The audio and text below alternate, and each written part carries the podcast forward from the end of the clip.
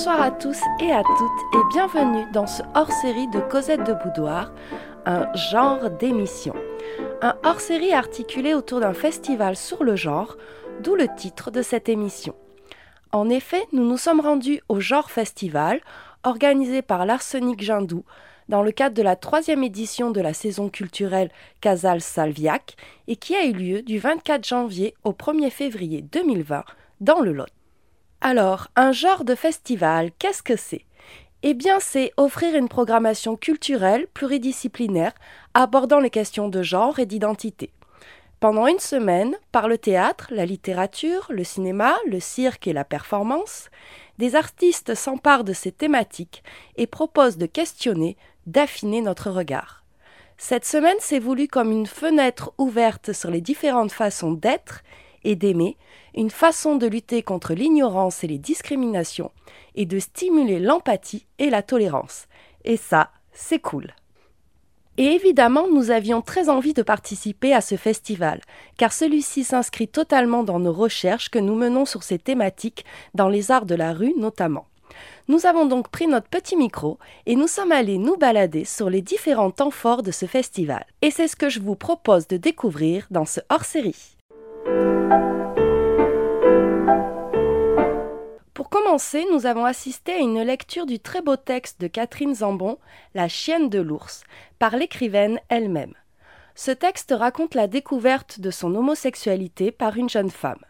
Ce texte, issu de la littérature jeunesse, est poignant et aborde de nombreuses thématiques liées au corps, au désir et à l'adolescence. D'ailleurs, je vous propose une série de courts extraits de cette lecture comme autant d'étapes de ce parcours initiatique.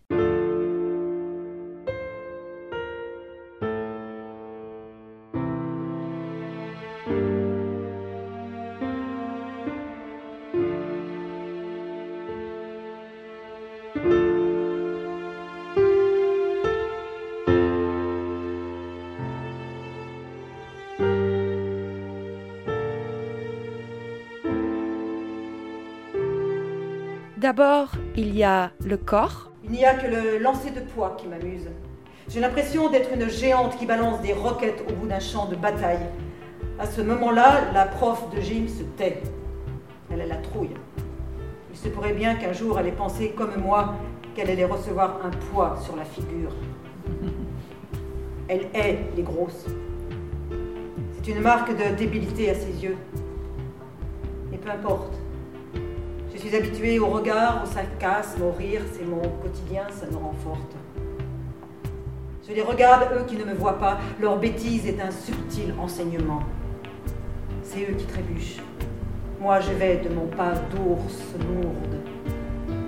Pour ce que j'en ai à faire d'être belle, surtout si c'est pour devenir comme eux.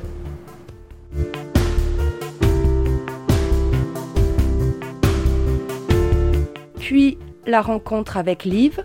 Liv portait ce petit bonnet bleu. Des boucles brunes s'en échappaient et ce rire. Je n'ai jamais ri fort. Cela fait partie de ma stratégie d'invisibilité. Lorsque j'ai tourné la tête, la tête vers elle, j'ai croisé des yeux gris verts malicieux. C'est ce visage que j'ai recherché le lendemain, les jours suivants. Ce rire, je l'ai pisté au travers de la cohue du matin, cette silhouette, la cohue des récrés. Je me suis approchée doucement jusqu'à capter son regard. Sourire, il ne fut pas difficile d'être présentés l'une à l'autre et, dire ce truc euh, débile. Euh, mon bonnet blanc irait mieux à tes cheveux bruns.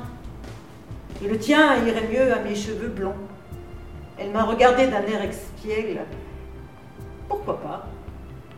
À l'autre, le bonnet bleu marine, sa tignasse de boucles ébouriflèrent, j'ôte mon bonnet blanc. La sonnette ronde, cet instant confus, je retourne en cours, serrant le bonnet bleu dans mes mains.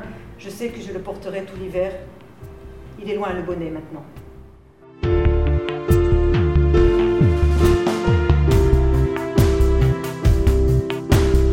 Le désir. J'ai envie que tu me tiennes la main, souffle-t-elle. Une vague d'émotion me submerge, quelque chose que je ne connais pas, ça me fout la trouille.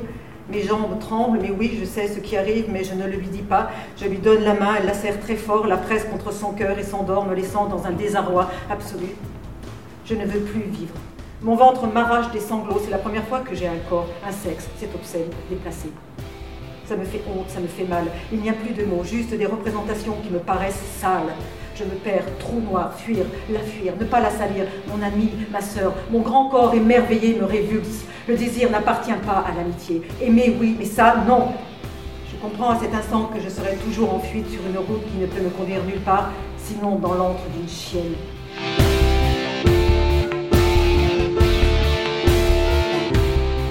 Finalement, une alliée, là où on ne pensait pas la trouver. J'aime une fille, Madame Buridon.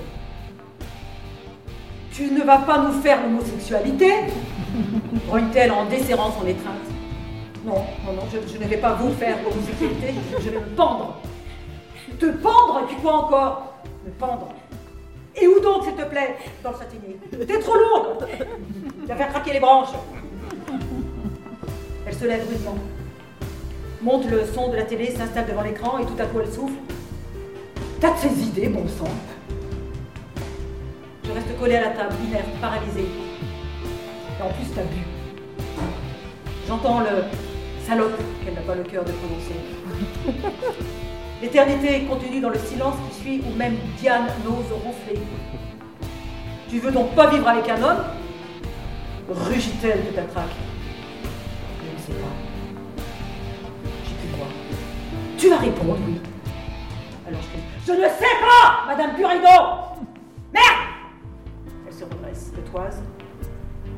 Puis elle ouvre le placard et sort deux verres. Elle me sert une énorme lampée d'eau de vie. T'as de ces idées? C'est tellement joli, bon Dieu. Je ne crois pas, Madame Buridon. Ta gueule. Je sais ce que je dis. Une fille, une fille. Elle boit. Tu vas avoir de drôles de noces alors. Il n'y aura pas de noces. Euh, pourquoi pas? Paraît qu'il y a des pays où ils se marient maintenant, ces gens-là. Je n'y dirai jamais. Elle veut pas de toi, c'est ça? Je ne répète pas. Salope Je ne crois pas, non. Pas Liv. Elle reprend. Liv Je vois. Elle me regarde de ses yeux bleus si vifs, finit par m'offrir une espèce de sourire aigre, et levant son verre comme pour trinquer, elle lance. En tout cas, t'as du courage, la gamine. Moi, je ne l'aurais pas eu. Et elle éclate de rire, elle ajoute. Si tu me l'as dit à moi, tu peux bien le dire à elle.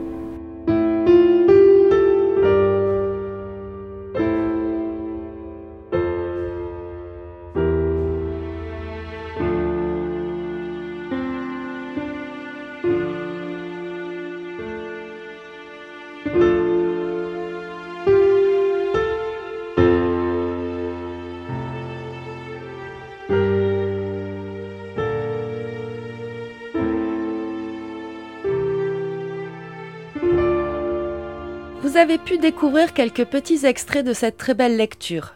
L'écriture de Catherine Zambon libère aussi les mots, et c'est pourquoi un petit temps d'échange était proposé après la lecture. Mais je le disais pas. Je le disais à tous mes copains, mais à des moments, je le disais pas. J'ai mis très longtemps avant de le dire dans mon milieu. Je le dis à tout le monde, je dis à mes parents. Je dis, voilà. Et dans le rapport de- du premier temps de. Je me disais, attends, j'ai joué Célimène, je n'osais pas le dire, moi. Puis après, ça s'est su, une fois que j'étais engagée, que le contrat était signé. Ouais, c'était vachement euh, difficile. Moi, je trouve que le milieu professionnel, c'est encore un milieu où il y a. Même si dans la famille, à l'école et tout, moi je suis encore plus jeune, encore entre les deux, adolescents et la trentaine. Et j'ai pas. Je pense qu'il y a un côté plus facile dans le milieu proche et tout ça, Ouais. mais en fait, dans le milieu professionnel, je pense qu'on peut arriver maintenant à vivre sans faire de coming out Mm. à la maison et avec les potes. Au boulot, c'est impossible. C'est impossible. Quel. euh, Même dans le milieu professionnel artistique, milieu tu veux dire. Ouais. Professionnel. Parce qu'il y a toujours un moment où c'est. Ouais, euh, hein. Euh, un sujet, bien évidemment, qu'on ne te demande pas, ou bien évidemment tu peux passer tout à fait des entretiens d'embauche et tout. Mais je sens que même dans des milieux hum, artistiques, avec certaines personnes, pas avec tout le monde, mais il y a toujours un moment où, euh, où c'est c'est un peu une couleur de coming out quand même. Quoi. Oui, puis on n'a jamais fini de s'outer. C'est ça le truc. Oui, on n'a je jamais sens fini. que dans le Donc, milieu euh, professionnel, c'est un peu ça. ça Voilà. dépend. Quand on est aussi féministe on, est- on, on milite pour quelque chose, on est affiché aussi déjà. Pour moi, c'était beaucoup plus facile dans le- mon milieu professionnel qu'avec mes parents. mm. Alors comment vous avez trouvé cette lecture Hmm, moi, c'est un peu les, les commentaires que ça m'est sorti de dire à elle, c'était j'aurais tellement aimé écouter cette histoire euh, quand j'étais jeune. Moi, ça m'a beaucoup touchée. J'ai senti que c'est très proche de, de ce qu'on a pu vivre, beaucoup de personnes. Et moi, c'est plutôt, euh, je trouve ça beau de voir une femme de son âge qui, a eu- qui a écrit ça, cette histoire euh, un peu que ça traîne autant, et, et je trouve ça, euh, on voit qu'elle était émue, que ça lui.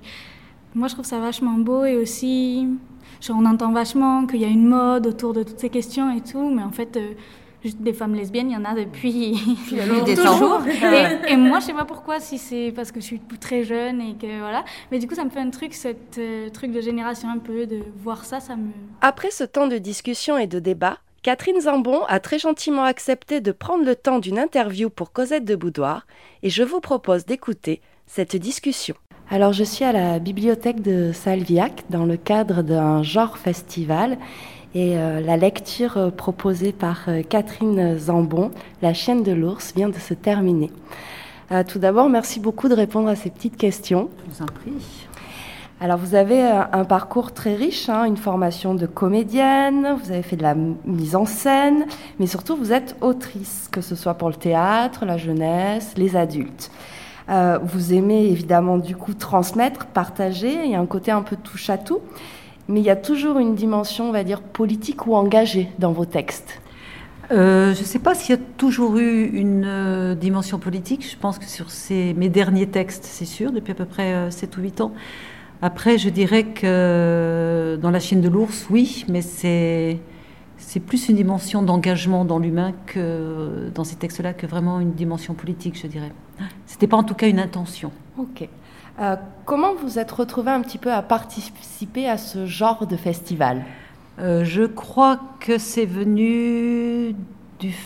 bah, Ça faudrait demander à, à Richard en fait. Je pense qu'il avait vu en, pendant les dix ans de la compagnie de l'échappée belle, il avait entendu la lecture que j'ai faite de Nous étions debout et nous ne le savions pas. Il a rencontré mon écriture à ce moment-là. Nous avons échangé et euh, voilà, il m'a invité à venir à, son festival. Ok, Alors, on va revenir un petit peu sur ce texte, La chienne de l'eau, Ouais. de l'ours. Est-ce que vous pouvez retracer un petit peu la, la genèse, comme le, le travail d'écriture euh, Alors c'est un texte qui s'inspire beaucoup d'éléments euh, autobiographiques euh, et qui relate la difficulté pour une jeune fille de 16 ans d'accueillir en elle un vrai désir, un vrai amour. Elle l'avait déjà fait pour d'autres, mais là, elle, sent que son corps est embarqué dans un grand tsunami émotionnel et, charnel et elle le refuse. Elle le refuse parce qu'elle a l'impression qu'elle va trahir cet ami qu'elle aime. Elle va, elle veut pas rentrer dans ce- ce- cette chose charnelle. Donc c'est un moment très difficile, très douloureux où on, sent qu'elle peut basculer dans, dans quelque chose de très négatif. Et j'avais envie d'en parler parce que pour moi, ça reste encore euh, une vraie question de savoir comment euh, un jeune homosexuel, homme ou femme, là en, en l'occurrence il s'agit d'une femme, accueille ça, accueille dans son corps euh, l'avènement de la sexualité dans un monde où c'est pas toujours évident. Euh, J'avais aussi à cœur de, parler de ça parce que c'est la première cause de, de suicide de la jeunesse encore aujourd'hui. Donc ça me paraissait important de pouvoir communiquer, qu'il y ait un livre qui parle de ça, euh, voilà, avec tout ce que ça comporte de pas évident. Alors, c'est un texte qui est paru en 2010 Oui. hein, et qui fait toujours euh, écho aujourd'hui. Et Mm. cette voix, elle, elle résonne. Euh, c'est important pour les nou- nouvelles générations aussi d'avoir euh, des textes comme ça, de, de trouver des messages aussi positifs. Bah, J'espère. Après, j'ai pas toujours un, des échos du, du public, mais là, par exemple, ce soir, effectivement, il y avait une jeune femme de 30 ans qui nous a dit euh, J'aurais adoré lire ce texte quand j'étais jeune. Donc, euh, je pense que c'est vraiment important de- de- d'offrir des textes qui questionnent, qui, qui rassurent, qui, et puis qui rendent compte de la difficulté dans notre monde encore aujourd'hui de, de s'avouer euh, aux mots, tout simplement. Mm. En- Dans l'introduction, vous avez dit que c'était un texte dont vous aviez mis longtemps à oser écrire Oui. parce que c'était quelque chose qui était tr- peut-être trop intime. Non, c'est pas tant ça, c'est que dans mon travail d'écriture, j'ai jamais fait sujet de l'homosexualité, même si je, je trouvais que c'était vraiment important d'en parler, mais euh, je voulais, je- je me disais, c'est pas un sujet pour moi, c'est une réalité, c'est ma vie, voilà. Et puis, euh, euh, je n'avais pas envie d'en faire un sujet. Donc, euh, je trouvais ça étrange. J'en ai parlé dans mes pièces hein, quand même. Il y, a, deux textes qui en, parlent, mais pour moi, c'était pas un sujet en soi. Donc, je ne savais pas comment aborder ça. Et en fait, là, si je l'ai abordé, c'est parce que cette collection d'Actes Sud Junior permet de rentrer dans une intimité, une voie de l'intimité. Et donc là, euh, je me suis vraiment inspirée de ça pour faire une espèce de, de, flot de paroles, de, de, entre le désir, le désespoir, Donc voilà, je me suis vraiment inspirée de, ce modèle-là, en fait, parce que j'avais pas... Sinon, s'il n'y avait pas eu cette collection, je ne sais pas si j'aurais écrit ce texte, en fait, euh, aussi, euh, aussi clairement, enfin voilà. Ce texte, il a une écriture très, très rythmée, mm. très saccadée. Hein. Euh, je pense qu'aussi ça, ça rend bien tous ces tourbillons euh, par lesquels les adolescents sont, sont traversés mm. avec euh, ouais, les, premiers émois sexuels, etc. Comment vous avez travaillé un petit peu l'écriture? Je crois que ça, c'est le travail de l'écrivain. De... Je me suis remis dans, dans l'organique d'un corps de 16 ans qui marche sur une route en plein cagnard, qui est soufflé, qui a soif, qui a faim, qui a qui a peur, qui, se dégoûte. Donc, euh, rien que d'en parler, on sent déjà que voilà, c'est pas un, gros continuum de paroles, c'est heurté, c'est saccadé. Ça... Donc, je me suis remis dans cet endroit-là, tout simplement. Je pense que, euh, en plus, le paysage pour moi est très très clair, parce que je me suis inspirée d'un paysage très connu. Donc euh, j'avais qu'à mettre cette grande fille, cette grande ours sur la route et de la faire marcher en plein soleil pour que l'écriture vienne immédiatement dans ce côté très heurté justement. Alors moi j'ai un gros coup de cœur pour le titre en fait, mm. La chienne de l'ours. Mm. Euh, je trouve que ce titre il est magnifique et il a plein de symboliques. Mm. Euh, et ça aussi ça a été, c'est venu comme ça.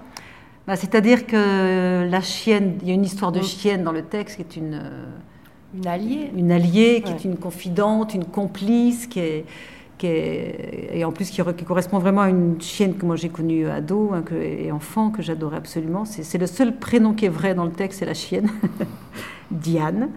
Euh, parce que je pense que c'est aussi un truc très adolescent d'avoir des espèces d'amour mm. euh, passionné pour, euh, pour un animal à qui on va tout dire. Euh, comme moi, je pouvais aussi tout dire dans mon petit carnet, tous mes carnets d'adolescente portaient un nom. Je, je leur parlais. ils avaient un nom, chaque carnet avait un nom, un prénom, quoi, vraiment. Donc euh, voilà, c'est un hommage à Diane, mm. la chienne de l'ours. Vous, vous, avez grandi dans une autre génération, mm. hein, et donc vous avez peut-être aussi euh, ce recul-là pour voir un peu l'évolution des luttes, des combats, qui soient euh, féministes, homosexuels, etc.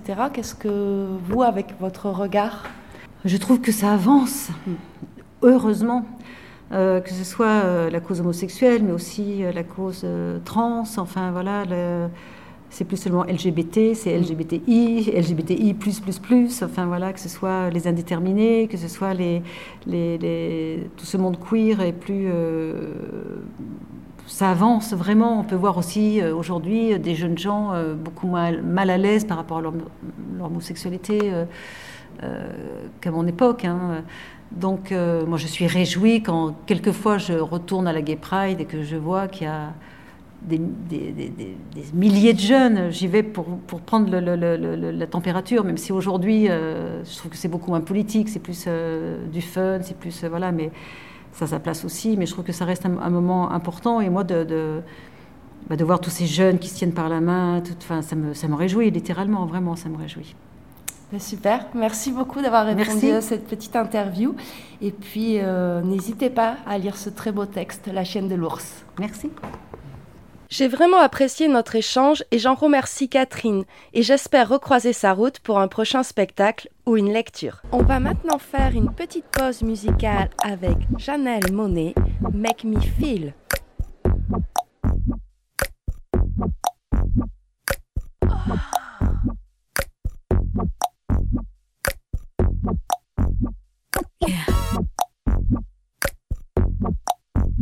Baby, don't make me spell it out for you. All of the feelings that I got for you can't be explained, but I can try for you. Yeah, baby, don't make me spell it out for you. You keep on asking me the same questions. Why? and second guessing all my intentions. Should know by the way I use my compression that you got the answers to my confessions. It's like I'm powerful with a little bit of tender and emotional sexual bender. Mess me up, yeah, but no one does it better. There's nothing better. That's just the way you make me feel. That's just the way you make me feel. That's just the way you make me feel. That's just the way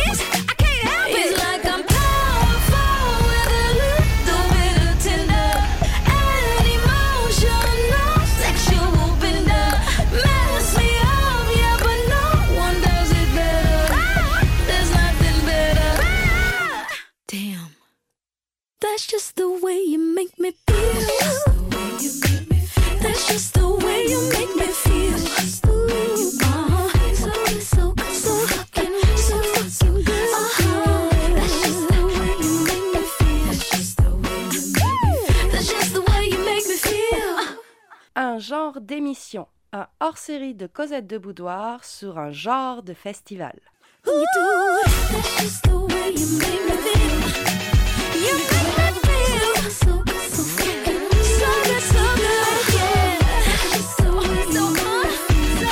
good. That's just the way you make me feel.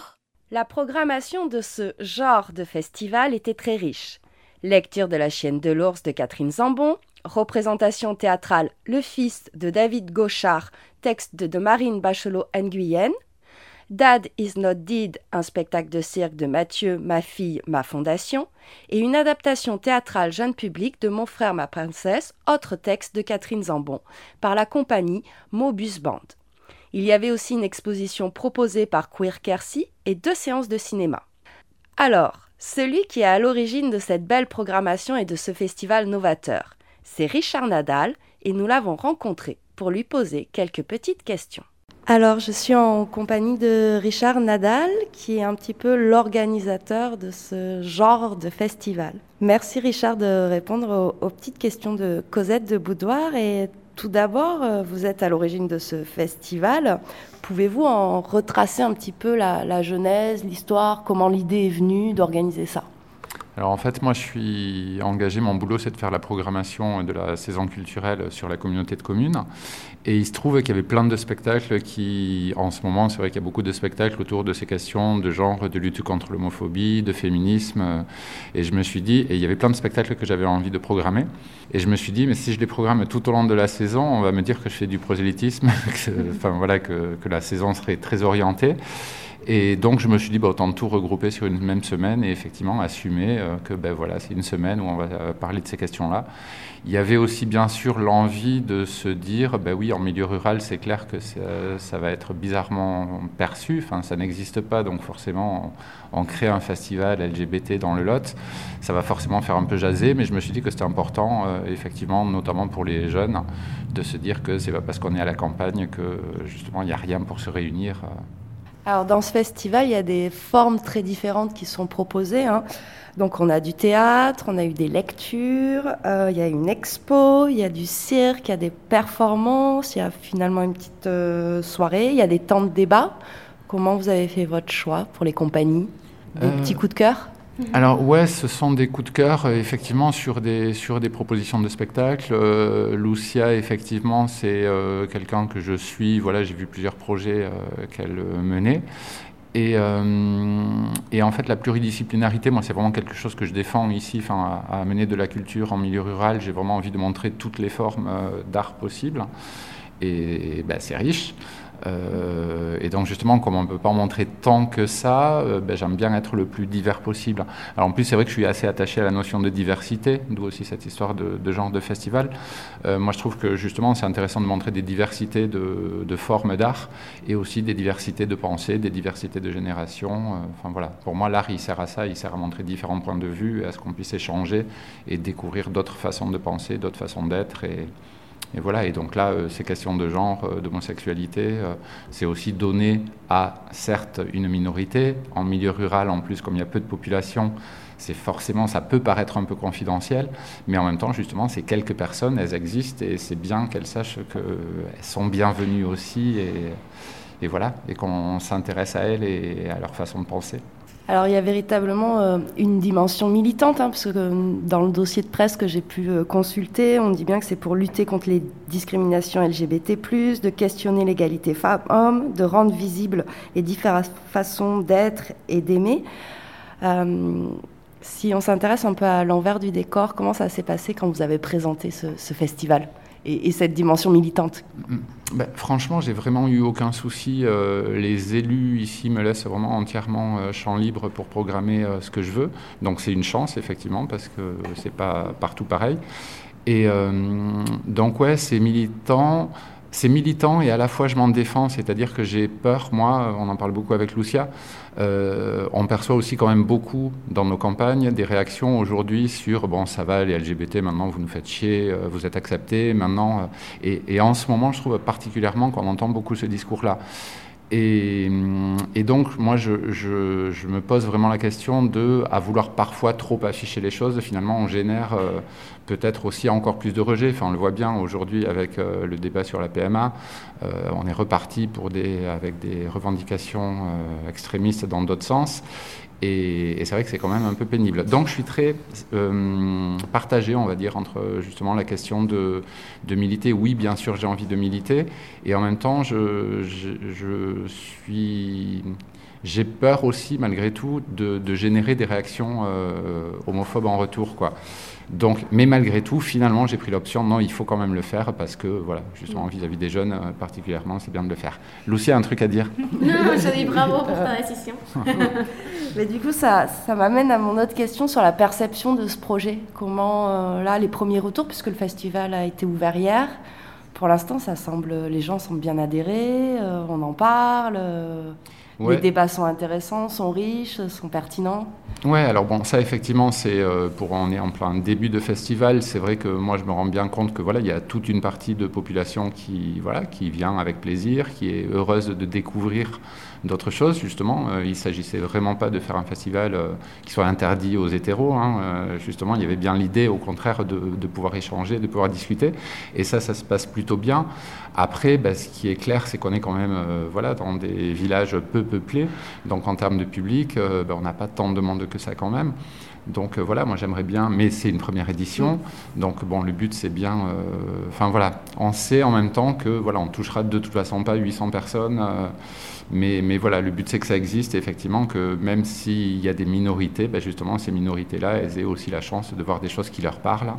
on vient d'assister à la lecture de Catherine, à la façon justement de vivre son homosexualité quand on est jeune et adolescent, et c'est vrai que c'est souvent le manque de représentation qui, alors même si ça a beaucoup bougé, ça c'est intéressant de voir selon les génération d'artistes aussi, euh, que évidemment pour les plus jeunes aujourd'hui, il y a beaucoup plus de représentation que ce qui existait pour des gens de ma génération.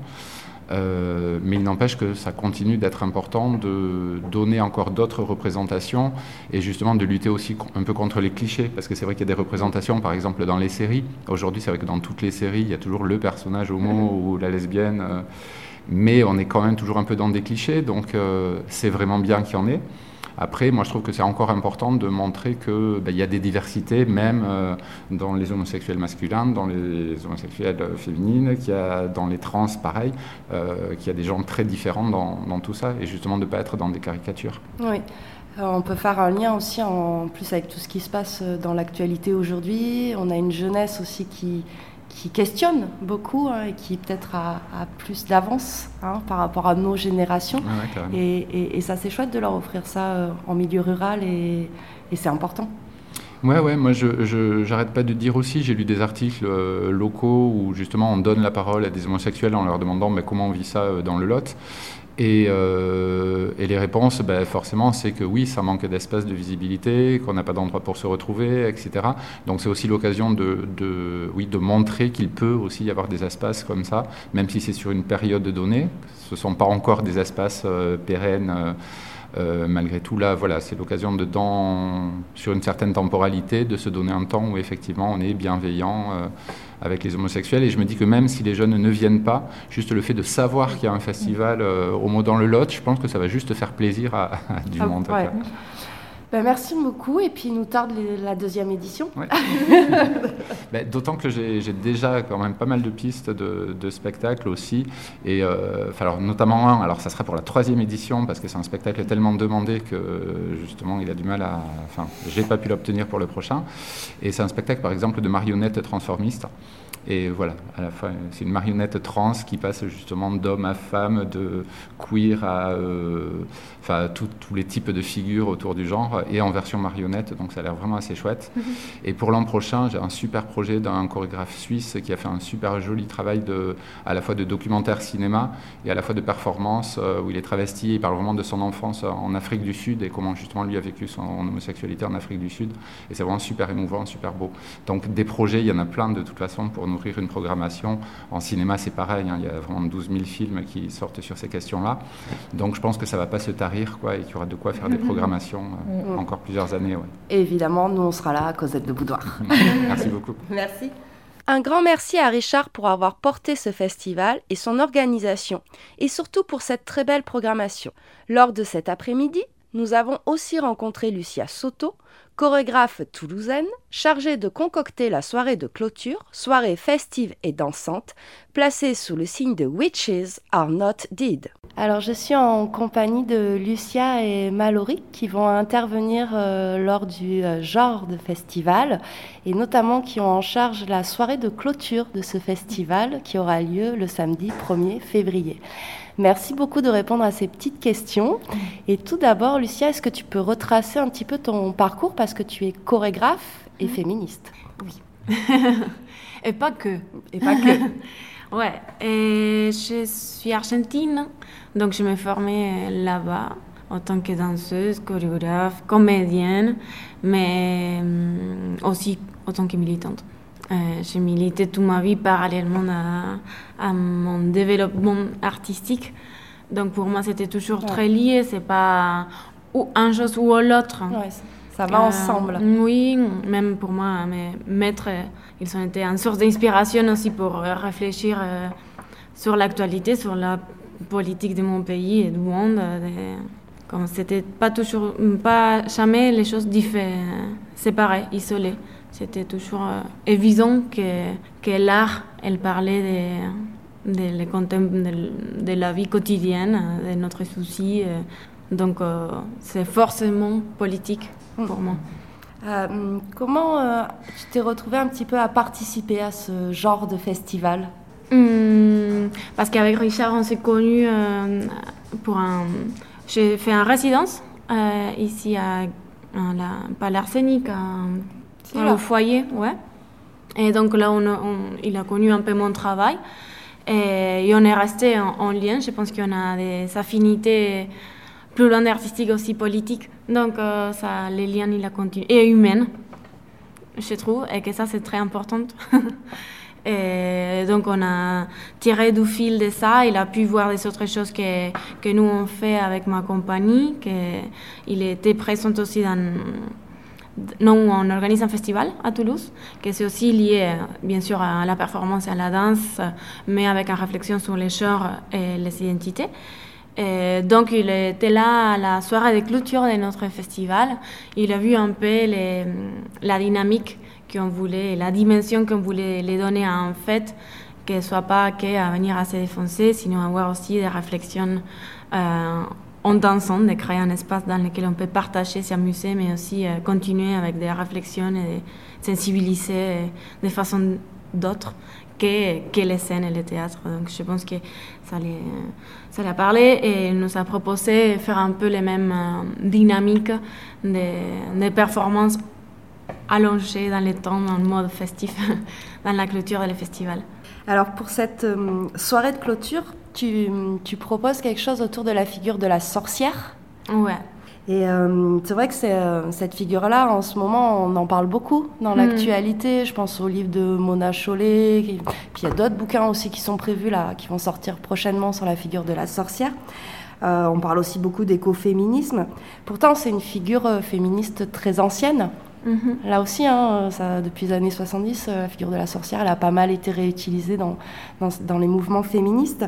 Euh, toi, il y a vraiment une notion politique aussi derrière cette figure et peut-être une notion artistique? Oui, bon, c'est un peu ce qu'on parlait hier après les films qu'on a vus dans le cadre du festival. Et que cette figure il relie euh, beaucoup des aspects pour nous euh, liés à un côté sensible un côté euh, énergétique, euh, mythique, cosmique, qu'on peut se permettre euh, une spiritualité autre, très diverse, pas au, autour de, de, la religion. Et aussi euh, une figure très politique très politisée et avec des questions des les rôles de la femme et de les, femmes qui peuvent être très différentes. Donc un côté euh, spirituel et un côté politique mélangé, hybridé, que ce pas des choses isolées l'une de l'autre. donc je pense que ça, ça nous rend compte, c'est les choses qui nous attirent et qui nous sont les plus proches euh, pour que cette figure, ça nous parle. Donc la fête, pour nous, c'est un peu ça aussi. Comme ce côté qu'on est tous ensemble là, en train de faire une espèce de rituel, d'exorcisme de la vie quotidienne, comment aussi ça peut être aussi politique. Donc il y a cette hybridation autant dans notre position artistique dans le festival que dans cette figure-là. Donc on l'amène. Super, c'est chouette. Euh, lors de cette soirée, il va y avoir un documentaire sur le voguing qui va être euh, diffusé. Euh, Est-ce que vous pouvez, alors on dit souvent que c'est une danse, mais c'est bien plus, c'est aussi un mouvement politique, etc. Est-ce que pour nos auditeurs et nos auditrices, vous pouvez un peu expliquer ce que c'est que le voguing? -hmm. Oui, bon, moi, tout d'abord, je suis pas, je fais pas de voguing, je, je je fais pas partie de la communauté de ballroom de où il naît le voguing, mais on, grâce à les festivals qu'on organise, on est très proche de la communauté du vogue. Et on incentive, ça se dit comme ça? On propulse, mm. on impulse, on impulse, on pousse à que ça existe parce qu'on sent que c'est important. Et le voguing, c'est un, ça, un partie de, de, la scène ballroom. Donc, euh, la scène ballroom, il naît aux États-Unis euh, de la communauté LGBT, noire, africaine, latina. Et donc beaucoup de personnes euh, à l'écart de, de, de, la vie qui décident de se réunir et que à partir de voir qu'est-ce qui passe dans la société à laquelle on n'a pas accès, il joue avec les clichés hétéronormés pour les déformer et petit à petit, les voguing, il, il trouve une façon de danser dans laquelle pour moi les choses très beaux ou belles mm. qu'il y a, c'est qu'ils se divisent dans des houses, dans des maisons dans lesquelles ils font des compétitions entre elles mais aussi euh, ils se soutiennent beaucoup d'un maison à l'autre, un house à l'autre.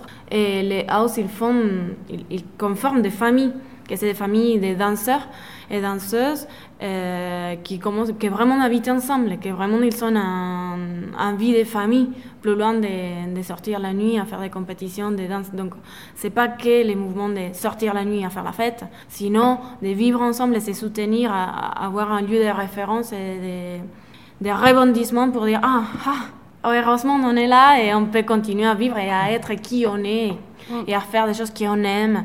Et donc, euh, les voguines, c'est la danse un des danses qui se, qui se danse dans ce cadre-là de les ballrooms. Euh, je ne sais pas si j'étais claire. Si. Et puis c'est euh, une danse aussi qui questionne beaucoup le genre. Hein. On est beaucoup dans la performativité du genre. On peut se permettre plein de choses en fait avec le voguing, jouer avec plein de codes différents. Oui, qui... surtout tu es qui tu es. Ouais. Euh, tu assumes qui tu es et tu les vends, tu les montres. Quand il y a plusieurs catégories. Il y a Vogue Femme, par exemple, mais aussi il y a Realness, qui c'est être le plus réel euh, possible dans certains euh, clichés des femmes-hommes. Euh, donc, euh, en femme trans, il peut montrer comment elle a réussi à sa façon d'être la femme qu'il veut être, ou, à l'inverse, un, un, homme trans aussi s'y assumer en tant que. donc ça, c'est intéressant. Et euh, en plus, c'est euh, un mouvement qui revient un petit peu parce qu'il y a pas mal de séries, je pense à la série Pause aussi, qui pour les nouvelles générations qui n'ont pas connu ces années 90, mmh. ont accès aussi à ce, de nouveau à ce, ce mouvement-là, le voguing, oui. etc. Après, c'est heureusement mmh. qu'il y a aussi cette, euh, qu'il s'est mis à la mode parce que aussi ça permet d'exister toute cette communauté. Que, par exemple, nous à, à Toulouse, on a, c'est la première, c'est même pas un house, c'est un kiki house euh, géré pour la c'est Luna, que c'est un, danseur qui va être avec nous aussi euh, le 1 février. Ouais. Et, et c'est la première Kiki House qu'on a à Toulouse. Donc, euh, même si ça paraît que c'est très euh, développé, on va dire, c'est vrai qu'à Paris, euh, oui. Mmh. Et dans le reste des villes, c'est pas autant. Mm. Il n'y a pas une vraie communauté encore euh, de. Et donc, euh, c'est important encore que ça, ça sorte dans tous les programmes de télé et qu'on le voit dans tous les films pour que quand ouais. même ça continue à se développer. C'est un endroit de, vraiment de refuge et de rebondissement pour euh, beaucoup de personnes. Et euh, c'est important pour, euh, pour toi de faire ce, ce, style de soirée dans un milieu rural. Là, on est au fin fond du Lot, parce qu'il y a Hmm. aussi une jeunesse qui, a, qui est queer, qui a besoin aussi d'exister sur ces territoires-là. Partout. Ouais. Donc euh, ici et à Toulouse, c'est pas gagné non plus. Donc Mm. euh, je pense que de la même façon qu'à Toulouse on a besoin, bien sûr qu'ici on a besoin. On verra combien de personnes on a dans notre soirée.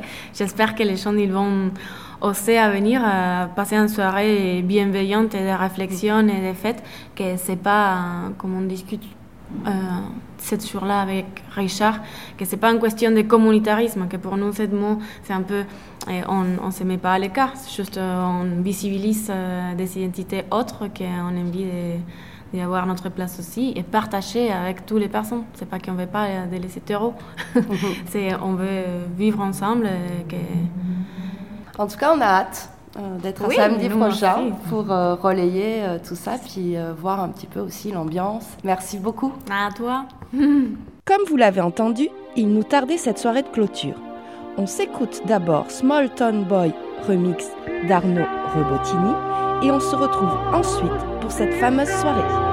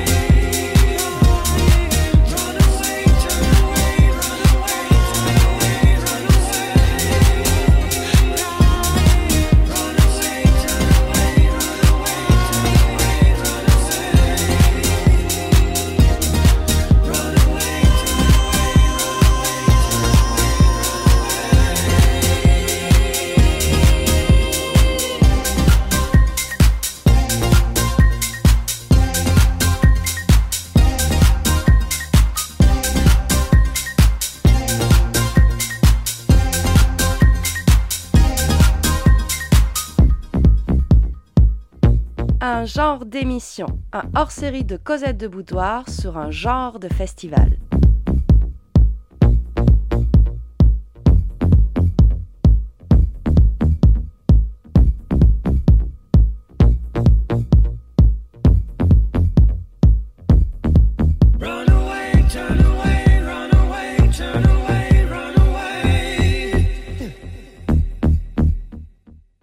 Arrivons maintenant au final de ce genre de festival avec cette soirée Witches Are Not Dead.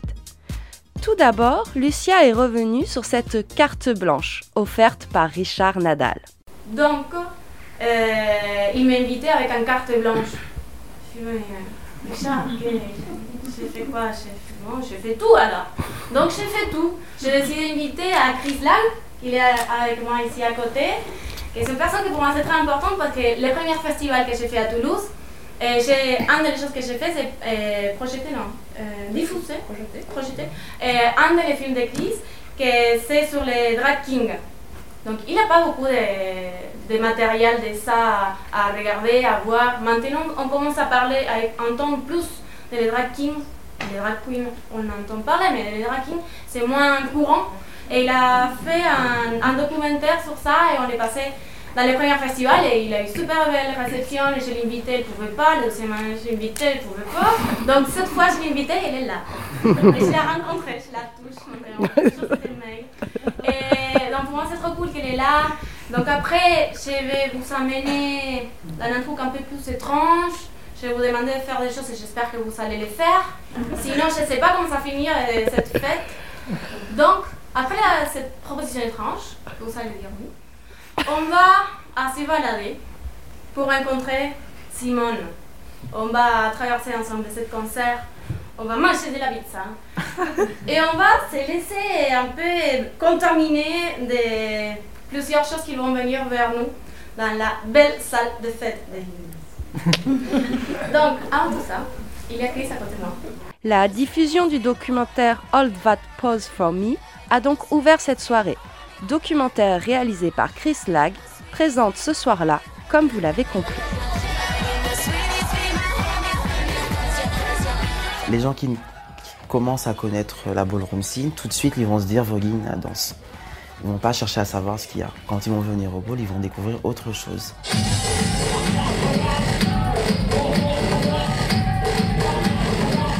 Le ballroom est un espace euh, qui permet à une personne complètement lambda d'exprimer son talent.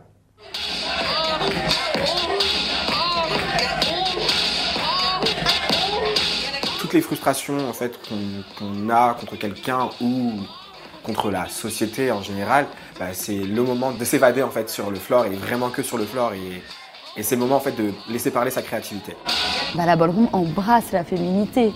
Ça veut dire qu'à aucun moment on va être très euh, sensuel, sexuel, on va nous traiter euh, de salope, de peu importe les termes, mais voilà, hein, au contraire, on va l'applaudir et on va dire bah, c'est bien, ça c'est une femme forte qui, qui assume cette féminité, qui assume tout ça.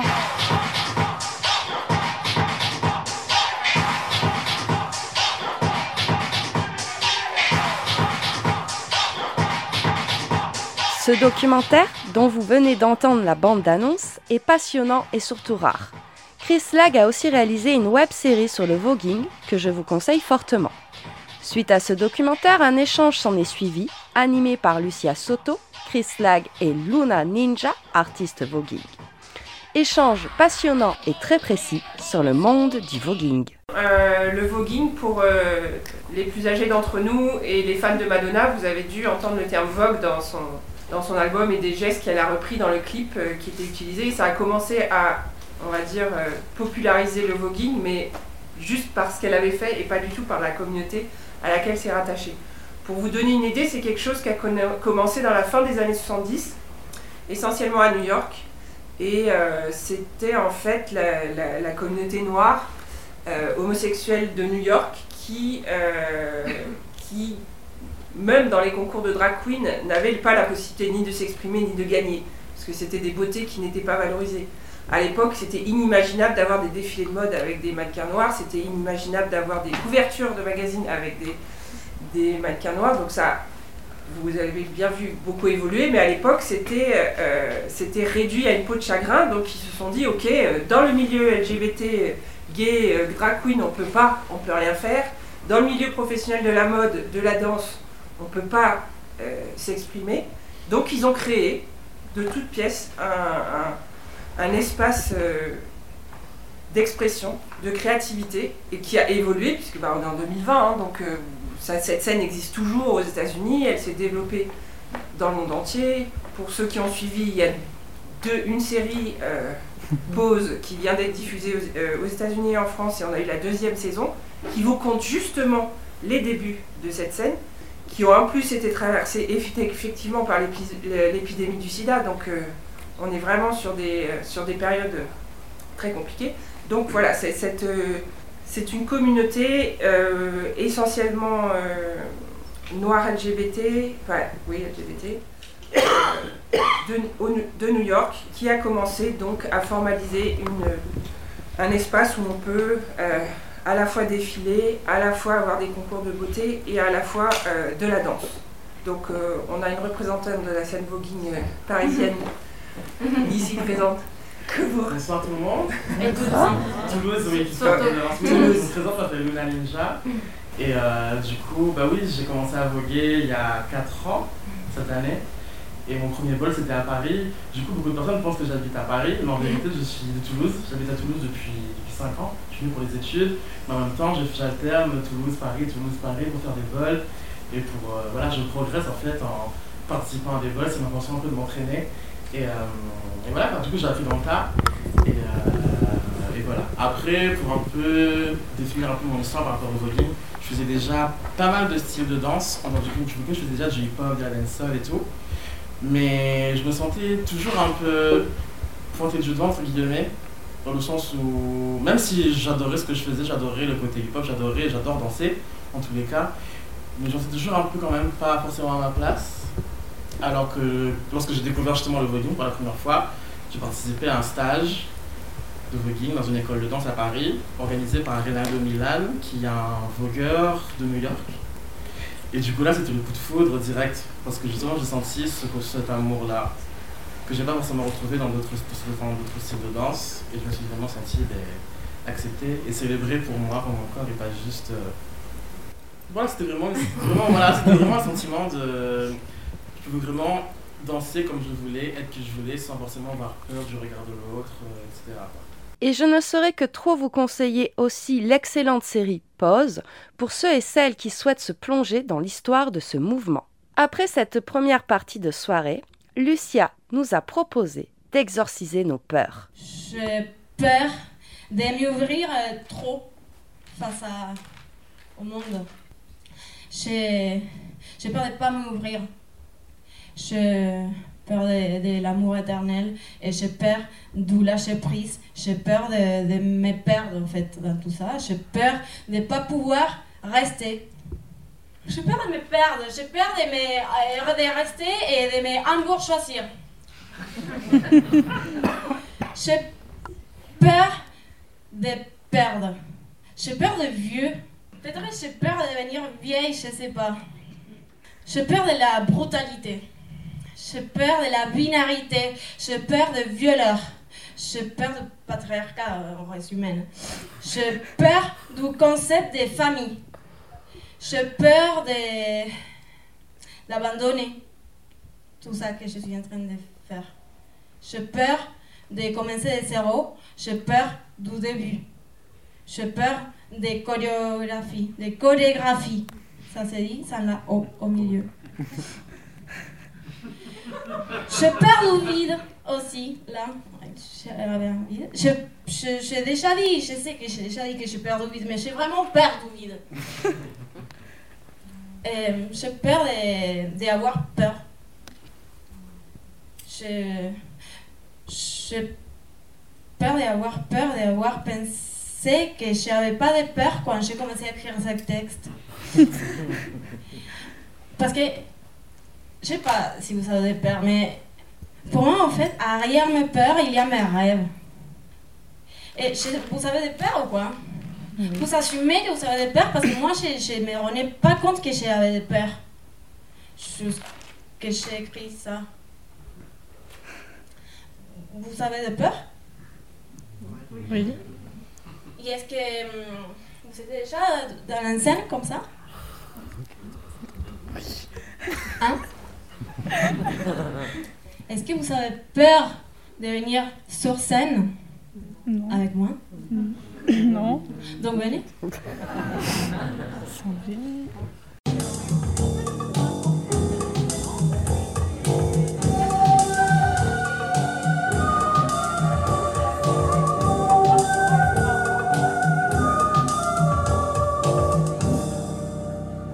Puis nous nous sommes laissés entraîner vers la salle des fêtes de Jindou pour découvrir Simone Bémol.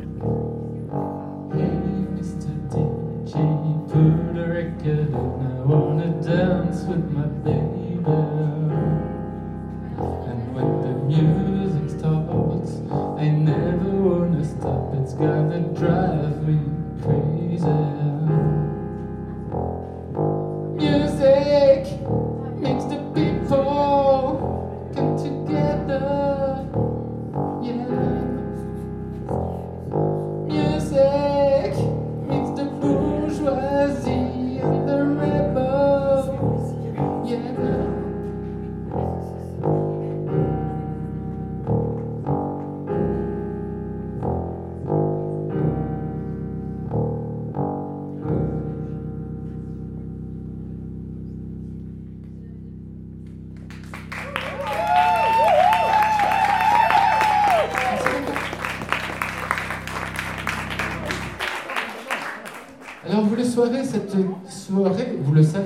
Soirée est sur le thème de la sorcière.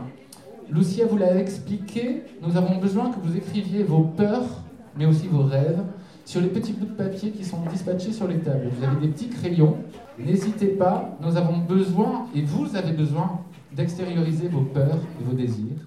Après nous être libérés de nos peurs lors d'une cérémonie étrange et excitante, nous nous sommes abandonnés à la soirée animée par deux DJ, The Brain et Esther. Soirée émaillée de performances envoûtantes. Promis, la prochaine fois, on vous emmènera jusqu'au bout de la nuit avec nous.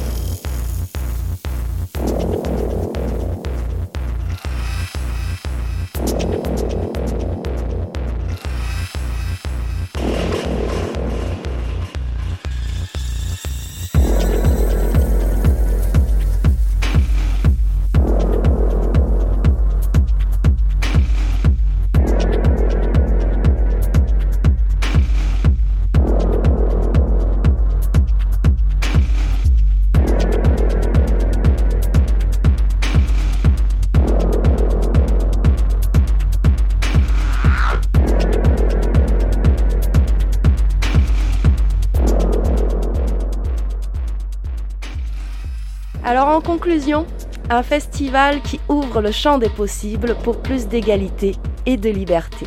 Bref, il nous tarde déjà la deuxième édition.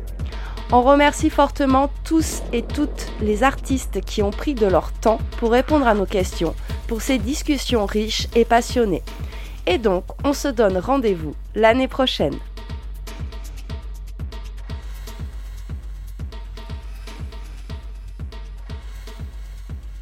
On se retrouve très vite pour un nouvel hors-série. Et en attendant, vous pouvez écouter et réécouter nos émissions sur le site de Décibel FM, notre audioblog Arte Radio Cosette de Boudoir et suivre notre page Facebook et notre compte Instagram.